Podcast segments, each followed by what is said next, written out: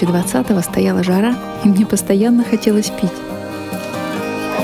Я была совсем ребенком, но родители отпускали меня к любимому пруду, где можно было провести немного времени наедине с собой.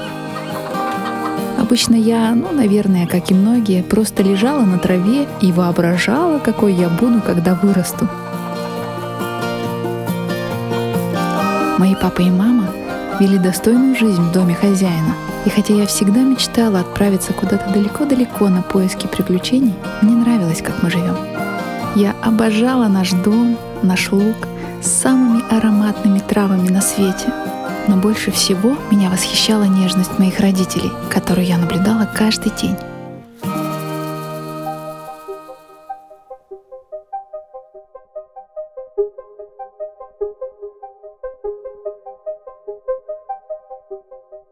Звучит фантастически, но вы удивитесь. Коровам действительно свойственно любить и строить крепкие связи. В их мире, как и в нашем, существует понятие семьи. Послушайте отрывок из книги «Секретная жизнь коров». Фермерские животные обычно содержатся большими группами. Но это не означает, что их индивидуальность от этого исчезает – Уровень их интеллекта различается так же сильно, как и у человеческих существ. Коровы — это личности, так же как овцы, свиньи и куры. И смею сказать, все существа на планете. Наблюдение за коровами и телятами, за тем, как они играют, вылизывают друг друга или самоутверждаются, приобретает совершенно новый смысл, если вы осознаете, что это братья, сестры, друзья, подруги или заклятые враги.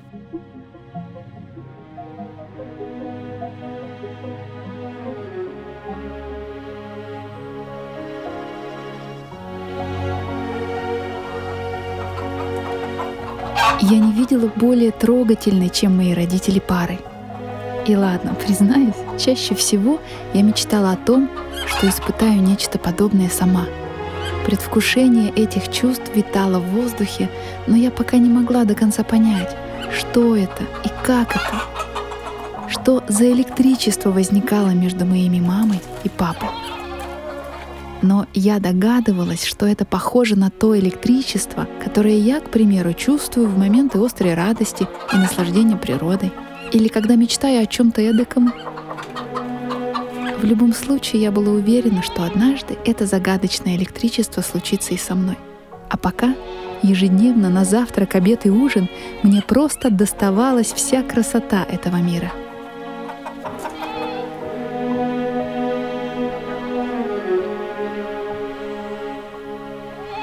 Так прошел год, а потом этот мир закончился.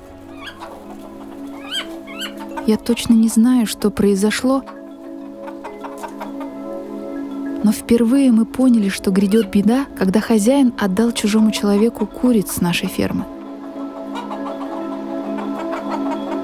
Он рассадил их аккуратно в клетки и унес. Больше мы их не видели. На какое-то время мы перестали хорошо спать. Тревога приходила к нам обычно по ночам. Тогда я впервые узнала, что такое страх — едкое, липкое чувство, сжирающее тебя изнутри день ото дня. Потом пришли за моими родителями. С того момента все светлые воспоминания затмили боль и ужас в их глазах, которые я никогда не забуду. Помню, громко кричала, сопротивлялась, а потом провал.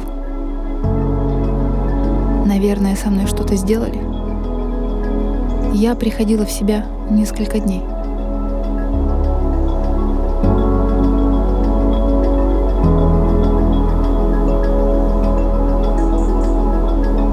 Видимо, вкололи снотворное.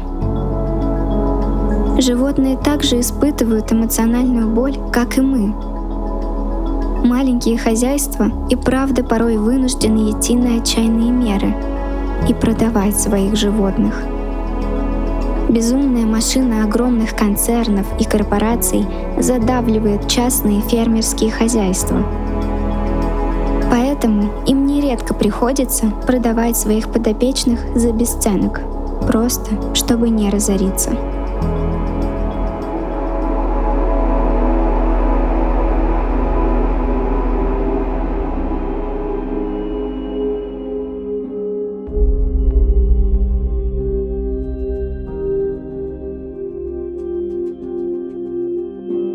Спустя время я очнулась совсем одна в нашем старом загоне.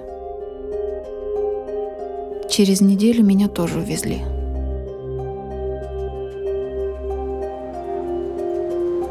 Вонь, грязь, теснота, страх, смирение, смрад равнодушия, витающий в воздухе. Так примерно можно описать место, где я оказалась. Мое счастливое детство и юность довольно быстро стали казаться далеким призрачным сном. С первых секунд, как сюда попадаешь, начинаешь слышать звенящую в воздухе обреченность. Мой собственный голос обреченности присоединился к общему примерно через неделю. Я старалась отвлекаться — Последние месяцы перед пропажей родителей я особенно ярко представляла свою первую встречу с тем, кому я испытаю те самые заветные чувства. Знаете, этот переломный момент между юностью и молодостью, когда ты понимаешь, что совсем скоро изменишься, или кто-то тебя изменит. Светлое ожидание было прервано ужасом, который поджидал меня здесь. Со мной не случилась эта встреча и уже никогда не случится. Мой первый раз произошел здесь, на фабрике. Никто не спрашивал меня, чего я хочу, приятно ли мне, страшно ли мне, больно ли. Но чувствовала я все это вместе. Мое тело использовали для каких-то чудовищных манипуляций — как это было? Меня привязали, засунули внутрь огромную железяку и вкачали что-то внутрь, прямо туда.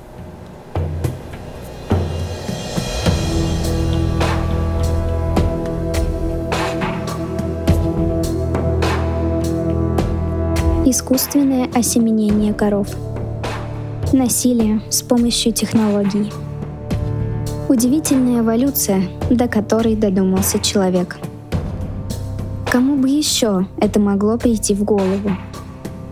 Разве не интересная тема субъектность тел каждого живого существа на Земле? Человеческая культура пронизана идеями индивидуализма, выстроенного на независимости сознания и независимости тела как его носителя – Человечество прославляет неприкосновенность физического тела и его границ. Признает жестокими, антигуманными и преступными нападки на них. Но все это только в отношении себе подобных. Есть одна история. Представьте себе некое место и некое существо. С утра до ночи оно работает и выполняет самую изнурительную работу. Вспахивает поле, поднимает и перевозит тяжести, сторожит хозяина. Все это за возможность где-то спать и получать крошечное количество еды, годное только для того, чтобы не умереть. Его избивают розгами за любое неверное движение. Если существо заболело, его просто убивают, чтобы не лечить. Его вообще могут наказывать любым изощренным способом с помощью самых жестоких истязаний – ведь несмотря на то, что оно живое, это существо приравнено в сознании истязателей к вещи. А вещи, как известно, ничего не чувствуют, верно? Вещь можно эксплуатировать, вещь можно не спрашивать. Жизнью вещи можно распоряжаться как угодно. С юридической точки зрения ее не существует, а значит, не существует как личности. У этого места этого существа есть имена. Только что я описала вам жизнь людей, оказавшихся в рабстве в Древнем Риме. Это происходило всего лишь две тысячи лет назад.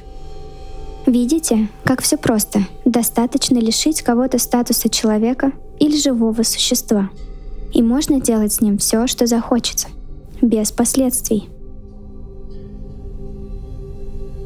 Может, осознание, что мы сами были в таком положении по историческим-то меркам еще буквально вчера, поможет человечеству проникнуться сочувствием к другим существам.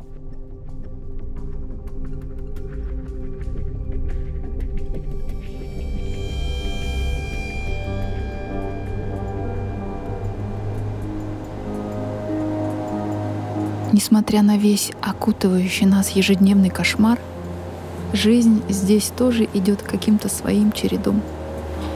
Я подружилась со своей соседкой. Как говорят люди, подругой по несчастью. Это новый и потрясающий для меня опыт, который скрашивает мое нахождение здесь. С ней мы делимся абсолютно всем, что с нами происходит. Хотя надо признать, что происходит с нами почти одно и то же. С той разницей, что моя новая подруга гораздо старше меня и уже пережила здесь многое. Именно поэтому у нее здорово получается меня успокаивать и напоминать о том оптимизме, который во мне когда-то жил. Если бы не здешняя взаимопомощь, думаю, многие умирали бы от ужаса гораздо раньше положенного. Еще одна потрясающая новость. Я скоро стану мамой.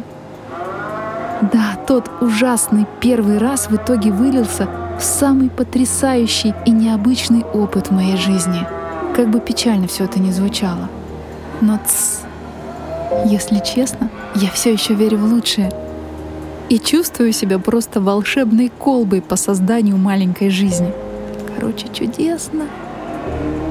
Впервые мне не снятся кошмары — я не думаю о скорой смерти, наоборот, я наполнена доверха жизнью. В этом чудесном состоянии прошло еще несколько недель. На это время люди с фабрики оставили меня в покое, но по соседству жили и другие мамы.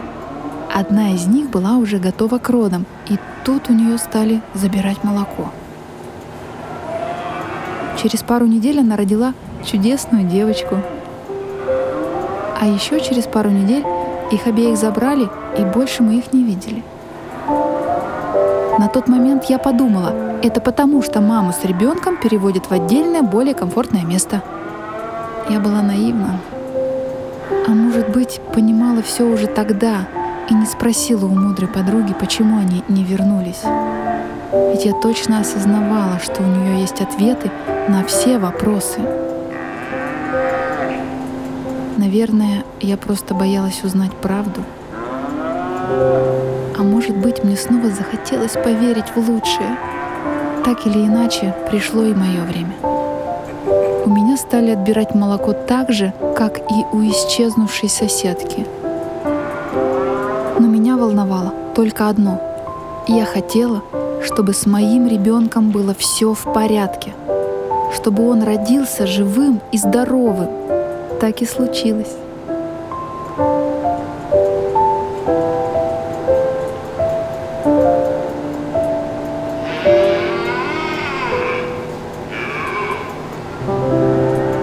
Если бы существовали на свете коровьи божества, я бы послала им все благодарности этого мира.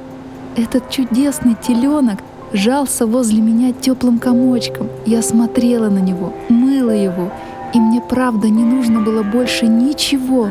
Так я была счастлива. Он рос и становился смешным пятнистым мальчишкой. Учился ходить не по дням, а по часам. А я боялась упустить каждую минуту, так быстро он менялся.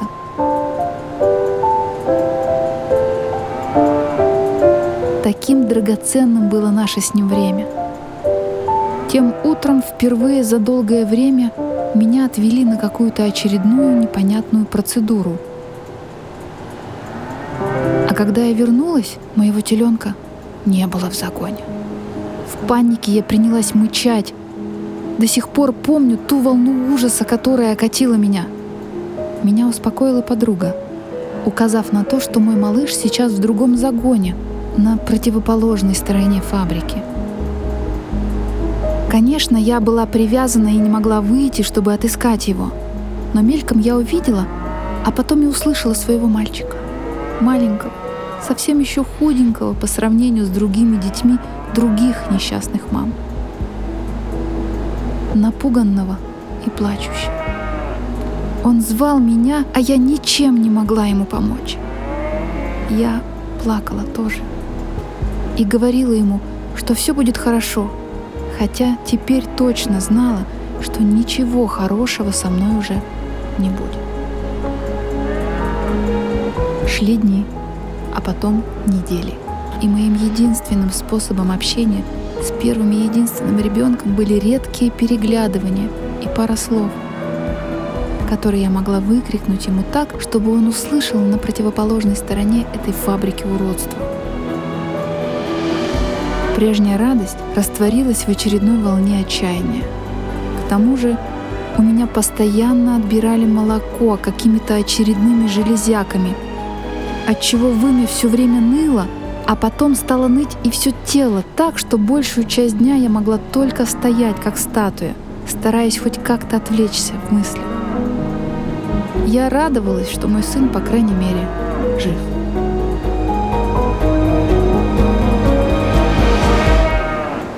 Мое тело продолжало болеть. Мой ребенок продолжал расти вдалеке от меня. Но им было все равно. Я — вещь. И меня не существует в их мире. В тот день уже вечерело. В узком проеме я заметила низкое свинцовое небо, льющийся дождь. Под самой крышей фабрики буквально неделю назад ласточки достроили гнездо — и уже ожидали появления малышей на свет. Внезапно я увидела, как из гнезда выпало крошечное яйцо и разбилось об этот уже ненавистный бетонный пол. Мама-ласточка беспокойно летала над ошметками скорлупы, внутри которой лежал маленький мертвый зародыш. Она порхала, пока ее не выгнал палкой один из этих бездушных работников фабрики. Уже тогда я поняла, что это был плохой знак. К вечеру к нашему загону подошел тот же мерзкий работник и стал выводить подругу к выходу. А затем подошел к другому загону. Вывел несколько телят. Среди них я увидела своего мальчика. В этот раз я смотрела молча, оцепенев от горя, понимая, что ничего не смогу сделать. Он выглядывал меня, наверное, старался поймать мой взгляд. А я старалась передать ему всеми возможными способами, что я люблю его больше своей никчемной жизни. И будь моя воля, отдала бы ее за то, чтобы он смог жить в каком-то совсем другом, прекрасном месте. В ту секунду, когда он исчез в последний раз, мелькнув на выходе из загона, я поняла, что больше его никогда Спустя какое-то время я узнала, что его убили.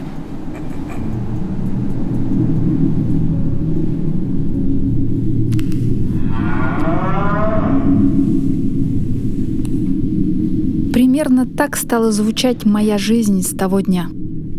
Это правда было похоже на смерть изнутри.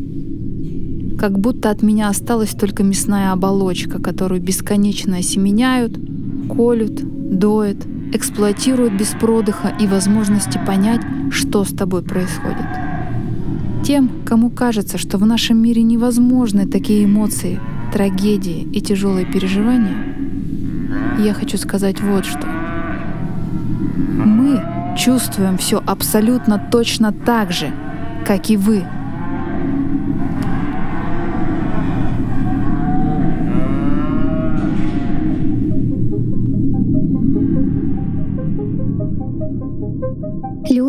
играют в игры, общаются и умеют формировать крепкие семейные отношения. Им важна семья. Они любят своих детей и строят совместные планы. А мы это рушим. И самое смешное, что зачастую в этом нет никакого даже практического смысла, на который так любят ссылаться защитники и защитницы молочных фабрик. Слышали ли вы про перенасыщение рынка сельскохозяйственной продукции? Вся идея эксплуатации жизни коров строится на том, что человеку жизненно необходимо питание. Фокус в том, что капиталистическая система производства строится не для того, чтобы удовлетворить наши нужды, а для того, чтобы продать как можно больше. Это работает так, что фермерские хозяйства получают максимум своего дохода даже не за счет производства, к примеру, молочной продукции, а за счет субсидий, которые им дает государство, для того, чтобы они бесконечно производили. Такое исследование провели в одной из американских консалтинговых компаний, которая выявила, что 73% своих доходов среднестатистическое фермерство получает от государства, а не от такого необходимого производства молочных товаров. В итоге это приводит к огромному переизбытку продукции на душу населения в полмиллиона килограммов в год только в США, которые оказываются не востребованы и никому не нужны настолько, что государству приходится придумывать, куда их деть.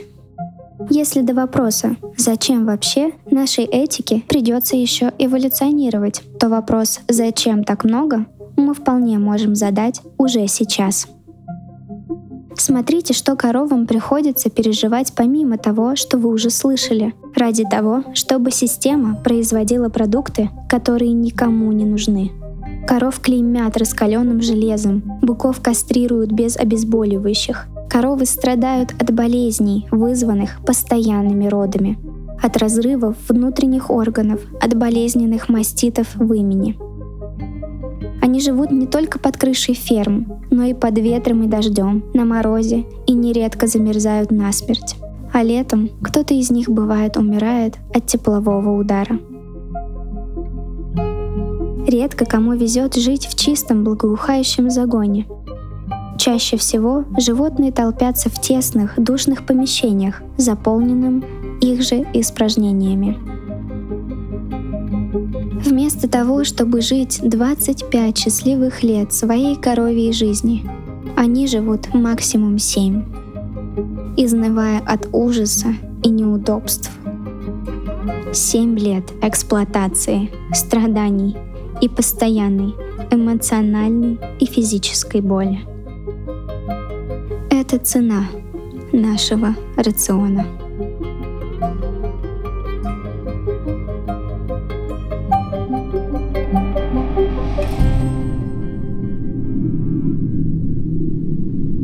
знаю, как из своего загона я оказалась в другом помещении. Тому моменту я потеряла счет времени и событий. Мне было все равно. Я знала, что оказалась в комнате, из которой коровы не возвращаются. Я была к ней готова. Все это время после случившегося я вела себя как мертвая. Я фактически уже была мертва внутри так что оставалось дело за малым. Внезапно из другого конца помещения послышался какой-то громкий шум. Один из людей побежал на место событий, что-то кричал. Кто-то другой громко мычал. Буквально на несколько минут любопытство вырвало меня из трясины моих жутких мыслей. Затем я снова вернулась к ним, пока не увидела его.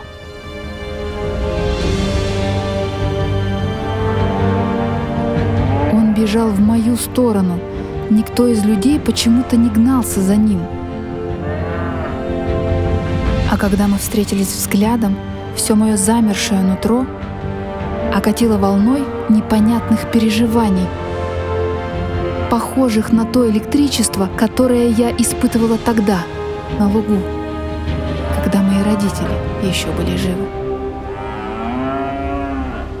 Я не знала, что это — но впервые после всего случившегося здесь кошмара во мне снова зародилась надежда.